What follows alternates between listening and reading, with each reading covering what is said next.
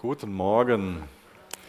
Ja, wir haben gerade schon in einigen Liedern das bezeugt, wie groß Gottes Liebe zu uns ist, wie er uns nachgeht, was seine Eigenschaften sind. Und das haben wir an sich auch letzte Woche am Ende von dem 15. Kapitel aus dem Matthäusevangelium gesehen, dass sich Gottes Liebe oft darin ausdrückt, wie er mit unserem Glauben umgeht, wie er in uns Glauben erzeugen will. Und ähm, ich denke, jeder, der da gewesen ist, ähm, ich wünsche mir das, dass wir ganz neu von diesem Glauben, von dieser kananäischen Frau inspiriert worden sind, dass uns das ermutigt hat. Dass wir gesehen haben auf der einen Seite, was es für ein, für ein demütiger Glaube ist, der anerkennt, wer man selbst ist, wie verloren, wie hoffnungslos man ist ohne Jesus. Aber dann dieses, dieses Vertrauen, Jesus, das ist derjenige, der mir helfen kann, und dann auch dieses, dieses Dranbleiben, dieses Hartnäckige von der Frau. Ich finde diesen Glauben wunderschön, den sie uns da vorgelebt hat. Und wünsche mir, dass wir immer mehr von dem Glauben angesteckt werden und ja, an diesem Glauben zunehmen. Und auch heute in unserem Text, man hatte ich geplant, über die ersten 20 Verse zu ähm, predigen aus Matthäus 16. Wir machen jetzt mal was zu den ersten 12 Versen. Auch da sehen wir wieder, wie Jesus mit einer unterschiedlichen Art von Glauben umgeht. Zuallererst begegnet er wiedermals den Pharisäern und den Sadduzäern und die konfrontieren oder wollen ihn dann prüfen. Und an sich sehen wir da in diesem Bild ganz, ganz viel von Unglauben, von einem fehlenden Glauben. Und wir sehen, wie Jesus damit umgeht. Und danach ist dann ähm, eine Unterhaltung mit den Jüngern. Und da sehen wir ganz viel von einem vergesslichen Glauben. Das können natürlich zwei Themen sein, die uns ein bisschen entmutigen können. So ein vergesslicher Glaube. Da können sich wahrscheinlich die meisten irgendwo wiederfinden. Und auch so dieses Thema fehlender Glaube. Aber mir macht das Mut zu sehen, wie Jesus jedem Einzelnen begegnet. Dass jeder einzelne Glaube auf Jesus treffen darf und durch Jesu Gnade wachsen kann. Und das ist echt unser Gebet für heute Morgen, dass wir mit unserem Glauben, mit unserem Unglauben, unserem vergesslichen Glauben oder was doch immer für ein Glaube in unserem Herzen ist, auf Jesus treffen und dass er weiß, wie unser Glaube wachsen kann. Ich lese jetzt schon mal die ersten ähm, zwölf Verse aus dem 16. Kapitel vor und danach schauen wir uns die nach und nach an. Matthäus 16, ab Vers 1 und ich lese das aus der Elberfelder, das ist die 2006er Version. Und die Pharisäer und Sadduzäer, die kamen herbei, um ihn zu versuchen. Die baten, baten sie ihn, er möge ihnen ein Zeichen aus dem Himmel zeigen. Er aber antwortete und sprach zu ihnen, wenn es Abend geworden ist, so sagt ihr heiteres Wetter, denn der Himmel ist feuerrot. Und früh morgens, Heute stürmisches Wetter, denn der Himmel ist feuerrot und trübe. Das Aussehen des Himmels wisst ihr zwar zu beurteilen, aber die Zeichen der Zeit könnt ihr nicht beurteilen. Ein böses und ehebrecherisches Geschlecht verlangt nach einem Zeichen und kein Zeichen wird ihm gegeben werden, als nur das Zeichen Jonas. Und er verließ sie und ging weg. Und als seine Jünger an das jenseitige Ufer gekommen waren, hatten sie vergessen, Brote mitzunehmen. Jesus aber sprach zu ihnen, seht zu und hütet euch vor dem Sauerteig der Pharisäer und Sadduzäer. Sie aber überlegten bei sich selbst und sagten, das sagt er, weil wir keine Brote mitgenommen haben. Als aber Jesus es erkannte, sprach er, was überlegt ihr bei euch selbst, Kleingläubige, weil ihr keine Brote habt? Versteht ihr noch nicht? Erinnert ihr euch auch nicht an die fünf Brote der 5000 und wie viele Handkörbe ihr aufhobt? Auch nicht an die sieben Brote der 4000 und wie viele Körbe ihr aufhobt? Wie versteht ihr nicht, dass ich nicht von Broten zu euch sprach? Hütet euch aber vor dem Sauerteig der Pharisäer und Sadduzäer. Und da verstanden sie, dass er nicht gesagt hatte, sich zu hüten vor dem Sauerteig der Brote, sondern vor der Lehre der Pharisäer und Sadduzäer. Jesus, danke, dass wir dein Wort haben, Danke, dass dein Geist in uns wohnt. Danke, dass wir uns hier treffen dürfen als Gläubige, als Gemeinde. Jesus, wir bitten dich, dass du uns heute Morgen mit unserem Glauben konfrontierst. Und wir sind dir dankbar, dass du es im Sinn hast, dass unser Glaube wächst. Lass unseren Glaube wachsen. Hilf uns dabei, dein Wort zu verstehen. Jesus, hilf mir dabei, dein Wort weiterzugeben. Amen. Ja, wir haben in dem ersten Vers von den Pharisäern und von den Sadduzäern gelesen. Und deswegen ist es, denke ich, wichtig, dass wir uns nochmal mit denen auseinandersetzen. Was ist das denn überhaupt für eine Gruppe? Wer genau sind denn diese Pharisäer und die Sadduzäer? Das ist erstmal verwunderlich, dass die Pharisäer und Sadduzäer gemeinsame Sache machen. Ich meine, jeder, der sich ähm, ein bisschen mehr im, im Neuen Testament auskennt, in den Evangelien, der weiß ja, dass die sehr häufig miteinander erwähnt werden. Und oft ist es ja so, dass Personen, die nicht nur miteinander erwähnt werden, sondern was Gemeinsames machen, dass man so erwarten würde, dass das gute Freunde sind. Aber die Sadduzäer und die Pharisäer sind normal eine Gruppe, die gar nicht miteinander auskommen. Zum einen, weil die sehr unterschiedliche politische Überzeugungen haben und zum anderen, weil die auch in Bezug auf ihren Glauben, in Bezug auf geistliche Überzeugungen, ähm, ja, ganz, ganz unterschiedlich denken. Normal sind sie uneins, verfeindet. Aber da gibt es so einen gemeinsamen Feind und das ist Jesus. Und wegen diesem Feind legen die mal ihre theologischen Unterschiede beiseite und machen gemeinsame Sache. Ich denke, dass diese Kooperation von den beiden echt zeigt, dass, dass sie Jesus als eine ernsthafte Bedrohung wahrnehmen. Die Sadduzäer und die Pharisäer, das sind die ähm, religiösen, aber auch die politischen Führer Israels während der Zeit Jesu. Und gemeinsam bilden die den Sanhedrin. Das ähm, ist ein Rat von 70 regierenden Ältesten. Und dieser Rat ist dafür da, um das Religiöse oder war dazu da, um das Religiöse und auch um das soziale Leben von Israel zu regeln und auch zu beaufsichtigen. Und ja, Israel war besetzt von den Römern, dadurch waren die natürlich in ihrer Macht eingeschränkt. Die Pharisäer, das sind eher so die ganz konservativen, die haben ihren Ursprung ähm, im Exil, im exilischen Judentum. Das heißt, da als dann ähm, das Volk Israel ähm, weggeführt wurde aus ihrem eigenen Land und zum Beispiel in Babylon war, da haben die ihre Ursprünge. Und ähm, für uns ist es ja so, wir können uns jetzt einfach hier treffen und, und Gottesdienst feiern. Damals hing noch viel, viel mehr am Tempel. Und dann können wir uns vorstellen, wenn die weit weg von zu Hause waren, die konnten ja nicht zurück nach Jerusalem, außerdem war der Tempel auch lange zerstört. Irgendwie wollten die trotzdem ihre Kultur und auch ihren Glauben bewahren. Und auf der anderen Seite war es auch so, dass sie wussten, dass sie im Exil quasi das geerntet haben, was sie gesät haben. Sie haben nicht mehr nach Gottes Wort gefragt, haben Gottes Gesetz mit den Füßen getreten. Und das sind jetzt so zwei Motivationen. Auf der einen Seite, wir müssen Gottes Gesetz, wir müssen Gott wieder ernst nehmen, indem wir sein Gesetz ehren. Das ist dann, ging dann viel zu weit, weil sie noch einen Zaun ums Gesetz ähm, gebaut haben, um ja das Gesetz dann nicht zu brechen, viele extra Regeln. Ja, und auf der anderen Seite ging es ihnen auch darum, im Exil in einer fremden Kultur dann ihre Kultur zu bewahren. Für sie war das Alte Testament Gottes Wort aber beim letzten oder vorletzten Mal ging es ja auch um diese Überlieferung der Ältesten.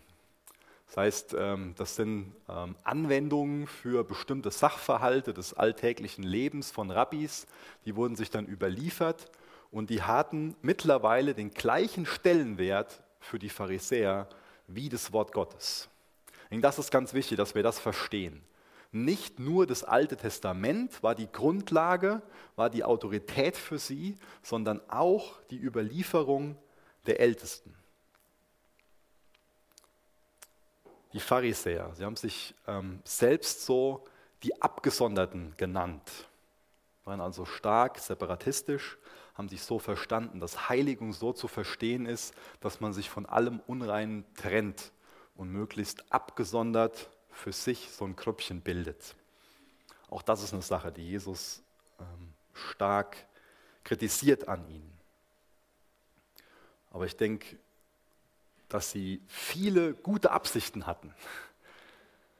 Das ist auch schon eine Sache, die uns vielleicht warnen sollte. Nur eine gute Absicht zu haben, reicht nicht aus. Es gab viele gute Absichten. Man wollte sich von diesem heidnischen Einfluss schützen. Aber wo es hinlief, sehen wir immer wieder, dass Jesus sie mit ihrem Stolz konfrontiert, mit ihrer Selbstgerechtigkeit konfrontiert und dass sie diejenigen, die so bestrebt danach waren, nach Gottes Gesetz, nach Gottes Wort zu handeln, im Endeffekt Gottes Wort total verdreht haben, Dinge hinzugefügt haben und das Gegenteil von dem gemacht haben, was sie eigentlich wollten. Eigentlich war das Bestreben, nach Gottes Ehre zu leben, aber wir haben eben gelesen, wie, wie, wie stark, wie harsch Jesus sie kritisieren muss. Und dann machen die in diesem Fall gemeinsame Sache mit den Sadduzäern. Das sind eher so die ganz liberalen. Die Sadduzäer, das ist so eine wohlhabende Klasse, die auch wesentlich mehr sich in politische Angelegenheiten eingemischt haben als die Pharisäer. Die Sadduzäer haben ganz viel gemeinsam, gemeinsame Sache gemacht mit den Römern. Die ähm, Pharisäer haben das abgelehnt, mit den Römern zusammenzuarbeiten. Und ich habe eben schon genannt, was so die Grundlage von den Pharisäern war, nämlich das Wort Gottes und noch diese Überlieferung der Ältesten. Und bei den Sadduzäern war es so, dass sie von sich behauptet haben, dass nur die fünf Bücher Mose wirklich Gottes Wort sind. Und wenn wir uns ansehen, wie die mit, dem, mit diesen fünf Büchern umgehen, ist das auch sehr erschreckend. Das sehen wir auch später noch in Matthäus, dass sie auch damit konfrontiert werden, nämlich sie lehnen alles Übernatürliche ab. Das heißt, sie gehen so mit Gottes Wort um, dass sie vieles vergeistlichen. Und sie glauben nicht an das Jenseits, sie glauben nicht an die Auferstehung der Toten, nicht an Engel, sie sind also sehr liberal und sind sehr materialistisch. Und diese beiden Gruppen, die kommen jetzt zu Jesus. Um ihn zu versuchen, baten sie ihn, er möge ihnen ein Zeichen aus dem Himmel zeigen. Das ist wieder das gleiche Muster wie im letzten Kapitel, das jetzt das religiöse Establishment Jagd auf Jesus macht. Die Pharisäer und Sadduzäer, die kamen nicht mit einem offenen Herzen zu Jesus, so in der Hoffnung selbst Wahrheit und Leben bei Jesus zu finden. Sie haben schon mal vom Grundsatz her einfach eine falsche Einstellung gehabt. Auch das ist ja für uns immer ein wichtiges Thema. Wie komme ich denn so in Gottesdienst? Wie schlage ich denn für mich persönlich die Bibel auf? Was habe ich denn dann für eine Einstellung Jesus gegenüber? Habe ich diese Einstellung, diese Erwartung, diesen, diesen Glauben, bei Jesus finde ich Wahrheit. Bei Jesus finde ich das Leben. Das war nicht die Hoffnung, das war nicht die Haltung, nicht die Erwartung, die die Pharisäer und Sadduzäer hatten, sondern die hatten das Ziel, den Jesus, den, den prüfen wir mal und wir wollen einfach nur dann das betonen, das äh, aufdecken, wie, wie falsch er ist. Und deswegen bitten sie Jesus jetzt um ein Zeichen vom Himmel. Ein Zeichen aus dem Himmel. So ein gottgroßes Zeichen.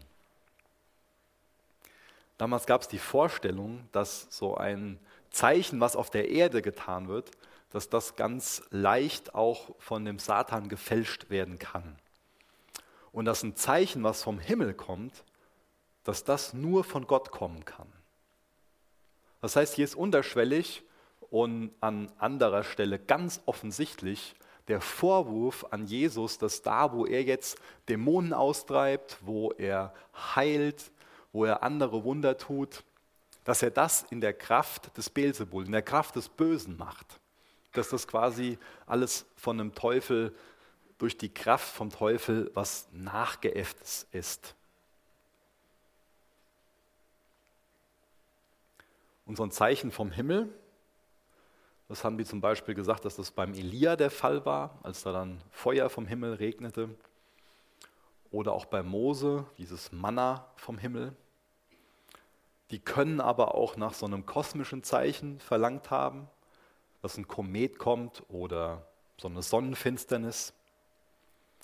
Es kann aber hier auch ein Verweis auf eine Prophetie von dem Daniel sein, der davon spricht, dass der Menschensohn, der Messias, mit den Wolken vom Himmel kommt.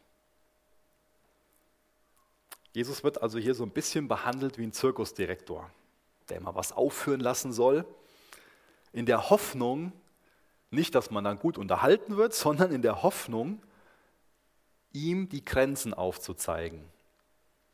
Aufzuzeigen, dass seine Macht und dass seine Botschaft nicht göttlich ist. Wie bereits gesagt, die haben die falsche Haltung. Und Jesus bezeichnet sie als blinde Blindenführer. Und in ihrer Blindheit konnten die Pharisäer und Sadduzäer tragischerweise gar nicht sehen, dass Jesus genau das Zeichen vom Himmel ist, was sie an sich sehen wollen. Das ist genau vor ihnen. Jesus steht vor ihnen. Er ist das Zeichen vom Himmel. Genau das, was sie an sich wollen. Aber die Pharisäer und Sadduzäer sind blind. Die sind geblendet. Die Pharisäer sind geblendet durch ihren Formalismus und auch durch ihren Legalismus. Das heißt, so ein Legalismus, so, so eine Gesetzesfrömmigkeit, da meint jemand, dass er selbst durch Einhaltung von Gesetzen sich die Gemeinschaft mit Gott verdienen kann. Die hatten die Überzeugung, wir verhalten uns so gut, wir leben so aufrichtig, so abgesondert, so heilig.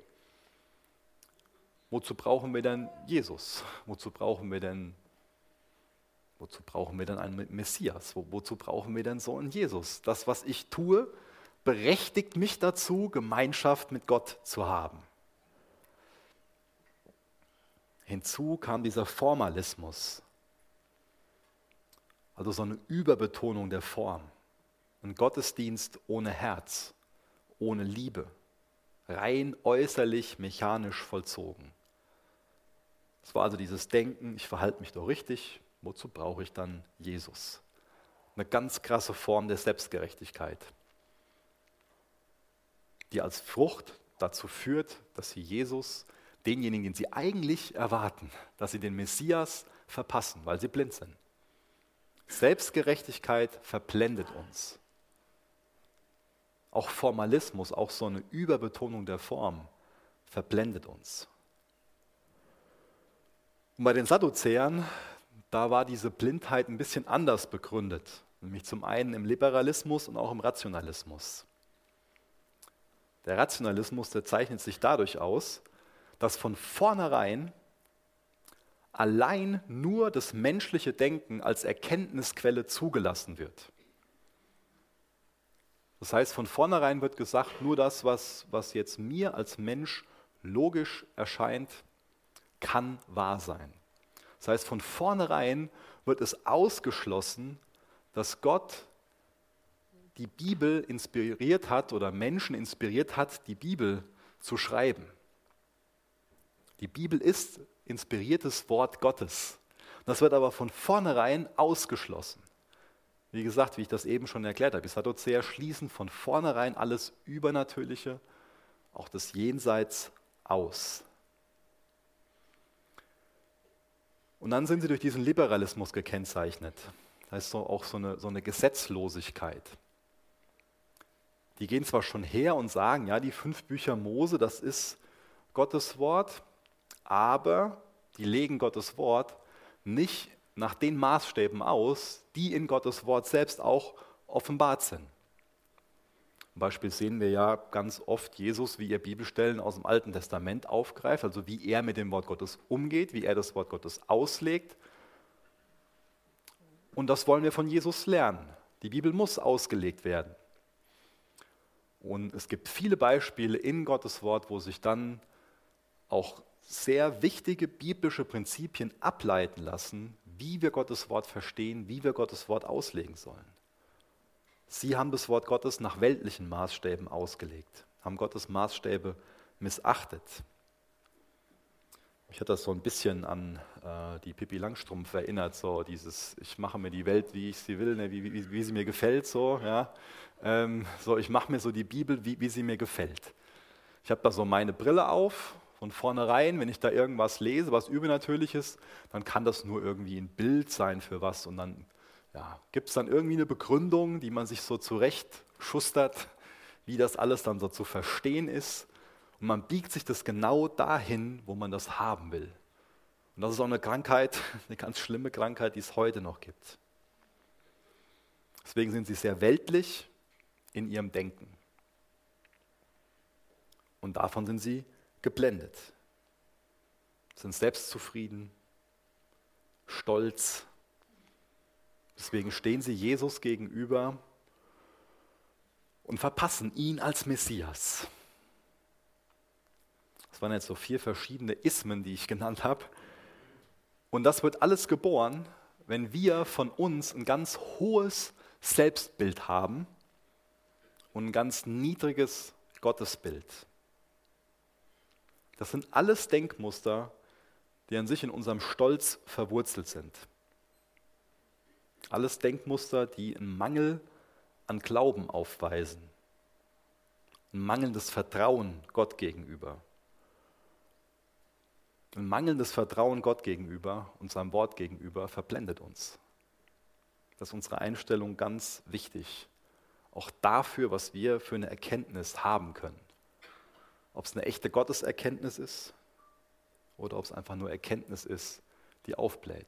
Eine Gotteserkenntnis, die sich in unserem Alltag, in unserer Liebe zu Gott, in unserer Liebe zu unserem Nächsten zeigt oder die sich darin zeigt, dass wir aufgeblasen sind, Wichtigtuer sind, selbstgerecht sind, auf andere herabschauen, meinen, wir sind die Richtigen, alle müssen so sein wie wir und die anderen sind ja so schlecht und wir sind ja so gut.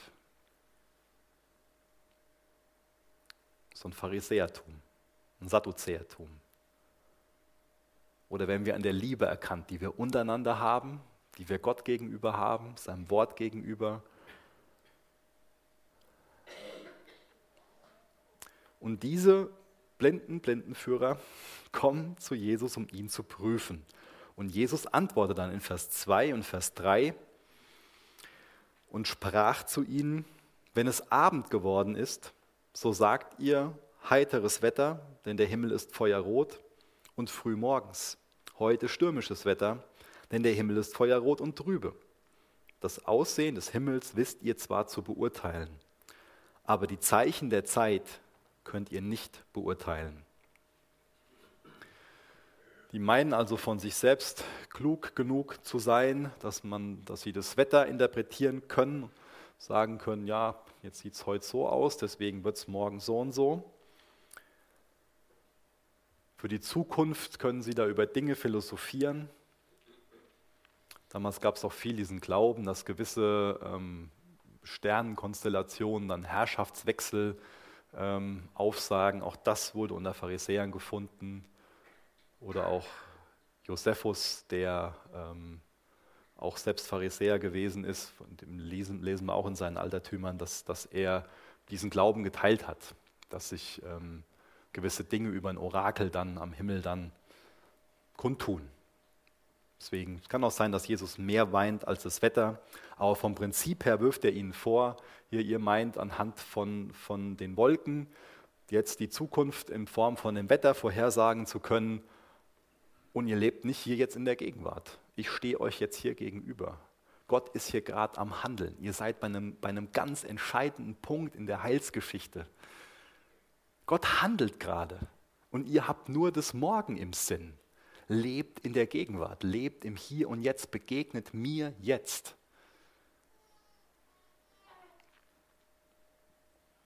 Wie ist das mit uns? Wie sehr leben wir in der Gegenwart, im Hier und Jetzt, im Glauben, im Vertrauen auf Jesus? Oder wie sehr sind wir nur damit äh, beschäftigt, über die Zukunft zu philosophieren, was alles kommen wird? Aber unser Glaube findet im Hier und Jetzt keine praktische Anwendung. Im Hier und Jetzt findet keine Gottesbegegnung, keine Jesusbegegnung statt, keine Gemeinschaft mit Jesus. Aber über die Zukunft können wir philosophieren. und machen auch noch unsere Rechtgläubigkeit davon abhängig. Die philosophieren über das Wetter, haben aber keine Ahnung davon, was Gott gerade in der Welt tut. Die lebten zu einem ganz entscheidenden Zeitpunkt, aber sind blind, sind geblendet von ihrer eigenen Selbstgerechtigkeit und auch von ihrer Weltlichkeit. Sind bessere Wetterfrösche als Bibelversteher.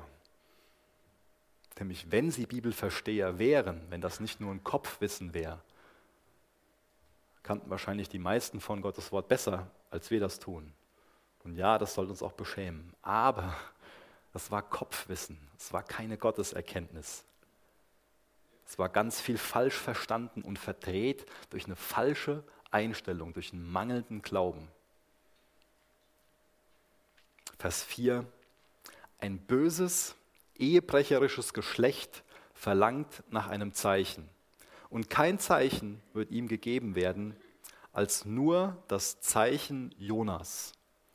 Und er verließ sie und ging weg. Hier wird Ehebruch genannt. Das ist also der Vorwurf, dass sie Gott gegenüber untreu sind, böse und ehebrecherisch, weil die sich weigern, in der Gegenwart Jesus zu begegnen, weil sie den wahren Gott Israels für ihre leere Religion verlassen haben. Und da wird nochmal dieses Zeichen von dem Jona genannt. Das ist das Zeichen, was sie noch bekommen werden. Das ist das bedeutendste Zeichen für jeden einzelnen Menschen. Nämlich genauso wie Jona drei Tage und Nächte im Bauch des Fisches gewesen ist, so würde Jesus drei Tage und drei Nächte im Grab bleiben. Jesus spricht also hier von seinem Tod und von seiner Auferstehung. Das ist das ultimative Zeichen vom Himmel. Das ist das größte Zeichen, was jeder von uns bekommen kann. Genauso wie Gott den Propheten Jona vom Ertrinken, vom Tod gerettet hat, so wird er auf wundersame Weise auch Jesus aus den Toten auferwecken. Jesus ist das ultimative, er ist das letzte Zeichen. Und verstehen das die Pharisäer, die wahrscheinlich den ganzen Jona auswendig sagen konnten, die vorher auch schon mit diesem Bild von Jesus konfrontiert wurden, die so sehr da auf der Suche waren, die so sehr zurück zur Bibel wollten, die Gottes Wort so ernst nehmen wollten. Verstehen die das? Wir werden uns das noch ähm, in ein paar Wochen oder eher Monaten in Matthäus 28 ansehen. Da sehen wir ihr Herz. Und das sollte uns erschrecken, weil es natürlich immer so einfach dann zu denken, ja, die Pharisäer, diejenigen. Aber das ist ja alles auch geschrieben, um uns unser eigenes Herz zu offenbaren. Und die Pharisäer gehen dann her nach der, Auferste nach, nach der Kreuzigung und ähm, wollen die Soldaten bestechen, die das Grab bewachten, damit die dann sagen, dass der Körper von den Jüngern gestohlen wurde. Und da sehen wir, warum Jesus sie als böse bezeichnet. So verlogen, so hinterhältig im Herzen, aber bekannt als diejenigen, die im Volk, vom Volk angesehen sind, die das Wort Gottes ja so ernst nehmen.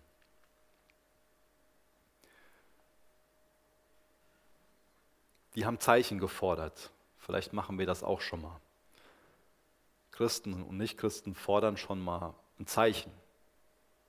Dann fordern wir vielleicht, dass Gott uns von irgendwas überzeugt. Vielleicht wollen wir irgendwie einen Hinweis darauf haben, dass er existiert, dass er da ist.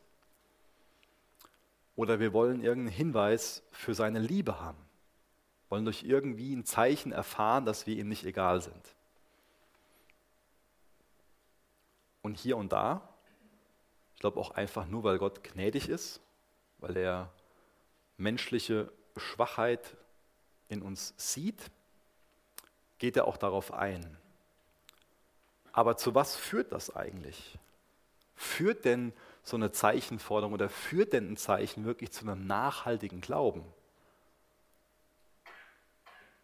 Ich meine, wenn man so ein, Skeptiker durch und durch ist, so ein notorischer Zweifler, dann ist man meist sowieso so drauf, dass man nichts als Zeichen gelten lassen will.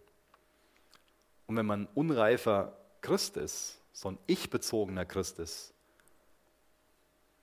wo es im Glauben nur um, um mich geht, wo es Gott nur gibt, damit er mir dient, mir meine Bedürfnisse erfüllt, dann will man ein Zeichen ja nur haben, um sich dann von Zeichen zu Zeichen zu hangeln.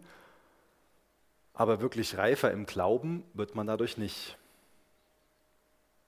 Und deswegen ist für uns das wichtigste Zeichen, die wichtigste Offenbarung, der wichtigste Beweis von Gottes Liebe, von Gottes Existenz, von seinem Wesen, das Kreuz und die Auferstehung.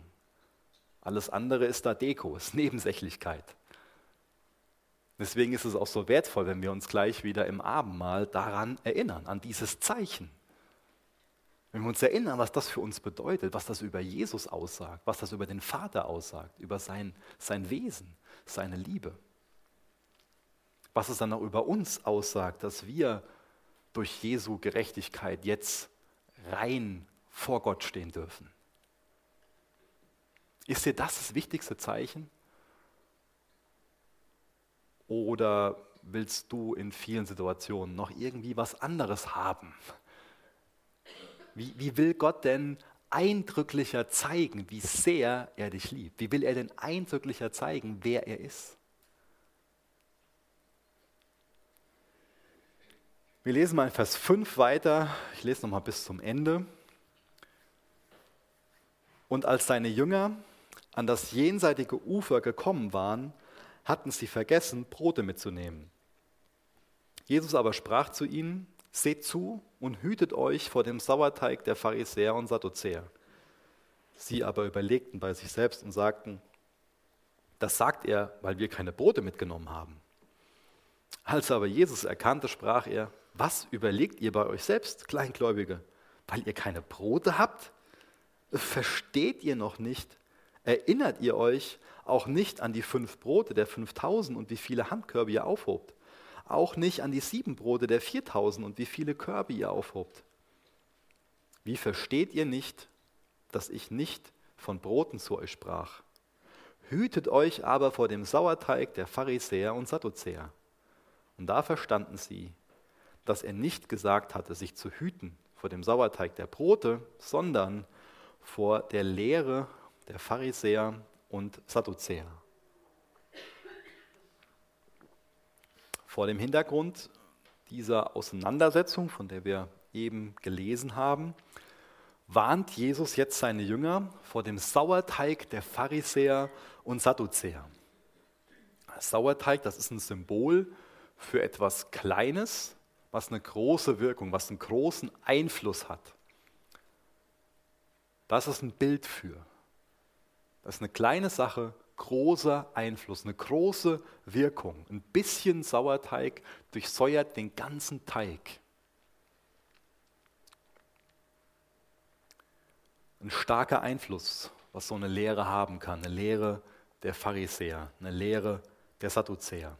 So eine Selbstgerechtigkeit auf der einen Seite, auch so eine Weltlichkeit auf der anderen Seite, so ein falsches Umgehen mit der Bibel in Form von hinzufügen oder wegnehmen und vergeistlichen. Das kann hier und da nach einer kleinen Sache aussehen, aber es hat eine riesengroße Wirkung.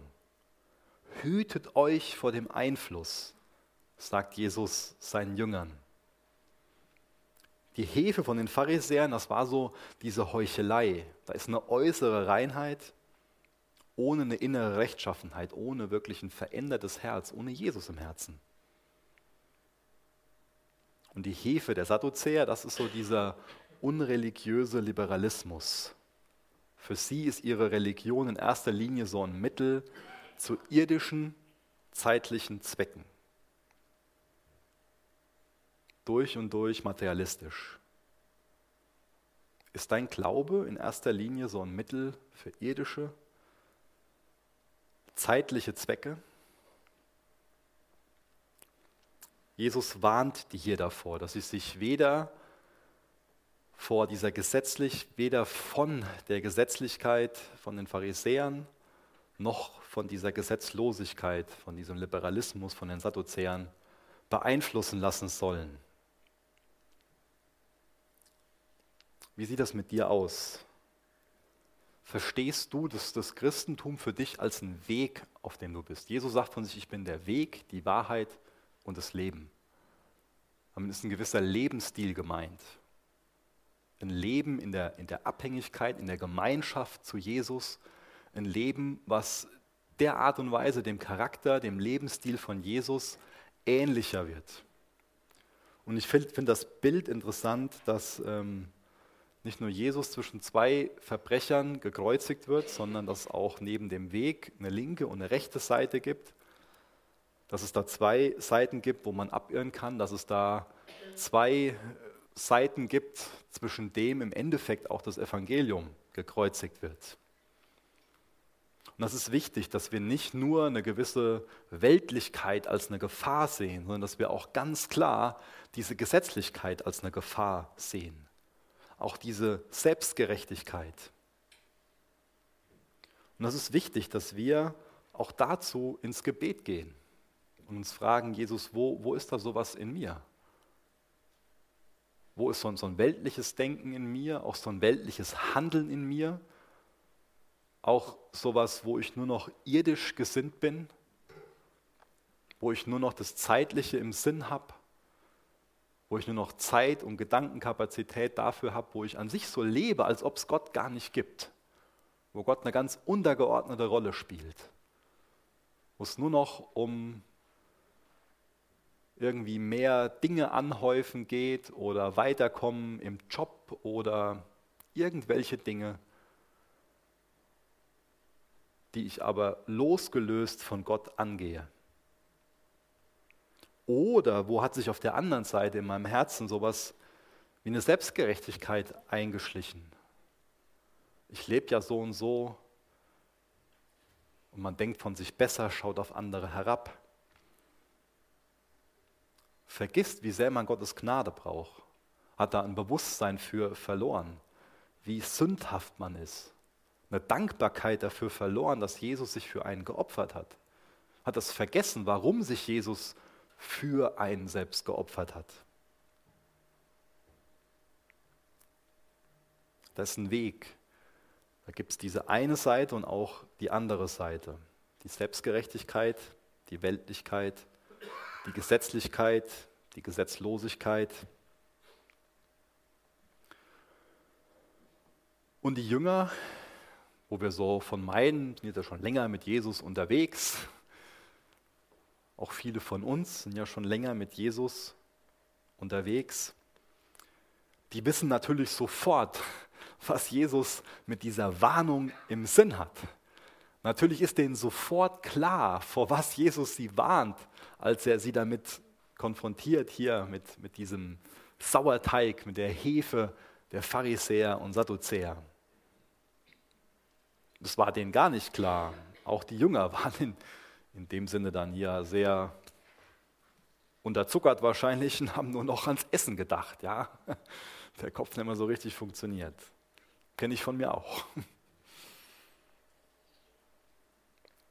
Auch das kann uns schnell passieren, dass, dass Jesus uns da was zusprechen will oder auch, dass wir morgens vielleicht vor der Arbeit noch was aus Gottes Wort lesen aber an sich, unser Herz erreicht das gar nicht, weil, weil wir so sehr so mit unseren, in unserer alltäglichen Schwäche drin sind und uns davon so vereinnahmen lassen, so ein Denken haben, was, was dann so nur, oh, jetzt gleich Arbeit, gleich das und das, dass wir gar nicht himmlisch sinnen können, dass wir gar, kein, gar keinen Blick, gar keine Einstellung haben, wirklich Jesus zu sehen, dadurch ermutigt zu werden, Kraft zu bekommen auch die Liebe zu bekommen für die Menschen, denen man da gleich begegnet. Auch eine Freude an den Aufgaben, die da auf einen warten, um das auch gewissenhaft und auch zu Gottes Ehre zu machen. Das ist eine Herausforderung für uns, dass wir in unserem Alltag so in einem Zustand des Verstehens und auch in einem Zustand des Erinnerns leben.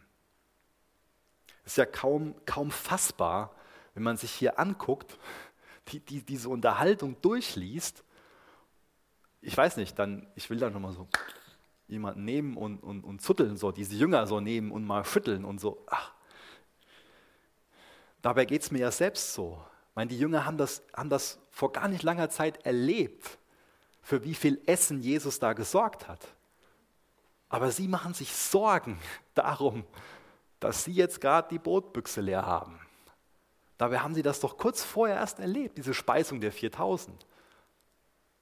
Ein Wunder, was Jesus zum wiederholten Mal gemacht hat.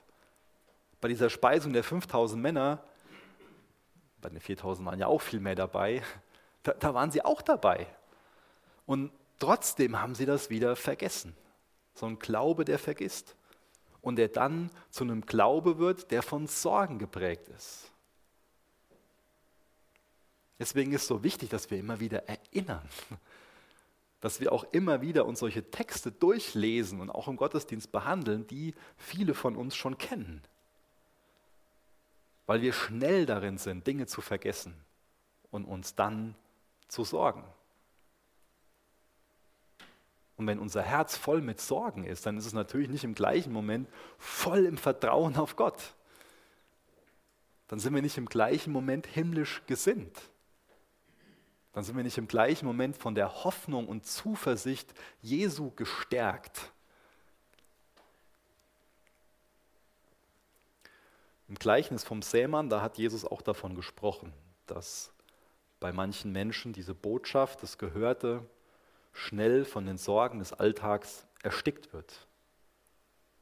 Das sind Samen, das Wort Gottes sind ganz viele Samen, die gesät werden, die aufgehen können, die dann wachsen müssen wo auch das eine oder andere einfach Zeit braucht, um dann Wurzeln zu schlagen und zu wachsen. Aber die Sorgen des Alltags, die können viel ersticken. Die können nicht nur viel ersticken, die ersticken viel. Und Gottvertrauen ist das einzige Gegenmittel für Sorgen. Hast du auch schon viel erfahren im, im Glaubensleben, wo du Schritte des Glaubens gegangen bist, wo Gott sich nicht nur in Gottes Wort offenbart hat, sondern wo er auch im Hier und Jetzt seine Treue dir gegenüber gezeigt hat. Sind das Dinge, von denen du noch lange zehrst oder sind das auch Dinge, die du wieder schnell vergisst? Ich vergesse so Dinge schon mal. Dann ist man auf eine ganz wunderbare Art gesegnet worden, hat Gott einen versorgt, viel besser, als man das überhaupt irgendwie verdient hat. Und dann vergisst man das wieder. Deswegen lasst uns dafür beten, dass wir so eine Haltung von dem Erinnern entwickeln. Dass wir uns daran erinnern, was Gott für uns getan hat. Auch so eine demütige Haltung des Glaubens. Und lasst uns schnell darin sein, unsere Sorgen auf Jesus zu werfen. Und da will ich auch gleich noch Gelegenheit zu geben, dass wir das für uns persönlich machen. Es ist wichtig, ihm diese Dinge wirklich zu benennen das Kinder sind, was finanzielles, was mit der Arbeit, das sind so viele Dinge, die können uns so vereinnahmen, so viel Raum im Kopf einnehmen, dass unsere Zuversicht, das Gottvertrauen, Gottes Verheißung, dass es alles erstickt wird. Und natürlich können wir nicht freudig und dankbar ans Werk gehen und wissen, dass uns Jesus versorgt, dass er mit uns geht. Und ich denke, ein Grund, Warum das passiert ist, ist, dass wir viel zu wenig Ruhe in unserem Alltag haben. Und auch oft zu wenig Ruhe selbst in Gottesdiensten. Dabei ist es unheimlich wichtig, dass wir zur Ruhe kommen. Aber das können viele von uns schlecht aushalten. Wir müssen uns ständig wieder mit irgendwas anderem ablenken. Und an sich sind wir auf der Flucht. Aber es ist so wichtig, zur Ruhe zu kommen ehrlich zu sein und zu sagen, ja, da mache ich mir Sorgen in Bezug auf meinen Job oder meine Ehe, in Bezug auf das, das, das. Und diese Dinge zu nehmen und auf Jesus zu werfen. Und genauso wichtig ist es, herzugehen und über diesen selbstgerechten Rand nachzudenken, wo das unser Herz infiltriert hat. Aber auch dieses Thema Gesetzlosigkeit, wo wir uns aus der Bibel das zurechtschustern, das daraus machen, wie das uns so gefällt. Ich Ich will uns einfach einladen, dass, dass wir jetzt aufstehen und uns noch so eine Zeit der Ruhe nehmen, bevor wir dann zusammen beten, wo wir persönlich vor Gott stehen und ihm auch diese Fragen stellen, wo da Selbstgerechtigkeit in uns ist, wo so eine Form der Weltlichkeit, der Gesetzlosigkeit in uns ist, wo wir uns aber auch Zeit nehmen, diese Sorgen, die wir haben, persönlich zu Jesus zu bringen, wo wir einfach ruhig sind und ihm das hinlegen. Lass uns doch zusammen aufstehen.